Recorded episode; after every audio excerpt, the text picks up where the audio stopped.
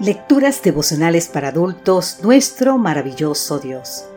Cortesía del Departamento de Comunicaciones de la Iglesia Dentista del Séptimo Día Gascue, en Santo Domingo, capital de la República Dominicana. En la voz de Sarat Arias. Hoy, 28 de octubre, ¿qué estoy haciendo por él? En el libro de San Mateo, capítulo 13, los versículos 31 y 32 nos dicen, Jesús les contó otra parábola. El reino de los cielos es semejante a un grano de mostaza que un hombre sembró en su campo. Sin duda, esta es la más pequeña de todas las semillas, pero cuando crece es la más grande de las plantas. Según nos cuenta John Stott, Nicolaus era apenas un adolescente cuando él y cinco amigos de la escuela fundaron un grupo de oración. Lo llamaron la Orden del Grano de Mostaza. Su misión principal era llevar el Evangelio hasta lo último de la tierra. Y su lema, escuche bien, nadie vive para sí. Te invito a buscar el escrito Un The Starting Increase en la página 136.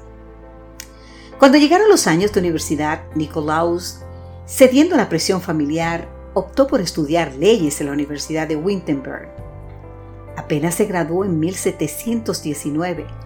Le tocó enfrentar su primera gran prueba. Era costumbre entre los nobles de la época que los recién graduados hicieran un recorrido por las principales ciudades de Europa. El objetivo era que los jóvenes llegaran a ser hombres de mundo. Nicolaus dejó en claro su posición. Si el objetivo de este viaje, dijo, es hacer de mí un hombre de mundo, les aseguro que malgastarán su dinero, porque es la voluntad de Dios que yo viva solo para Jesucristo. Amén. Y para Jesucristo vivió, porque el conde Nicolaus Ludwig von Zinzendorf le hizo honor a lo que según John Stott era su incuestionable, inquebrantable y envolvente devoción al Cordero de Dios. Solo tengo una pasión, dijo. Es Él, solo Él. Así dijo Nicolaus. Una pasión que comenzó temprano en su vida y que luego se profundizó cuando, cuando de visita en Düsseldorf por primera vez vio la obra Ex Homo, He aquí el hombre, del italiano Domenico Fetti la pintura muestra a Cristo en el momento en el que Pilato lo presenta ante la multitud.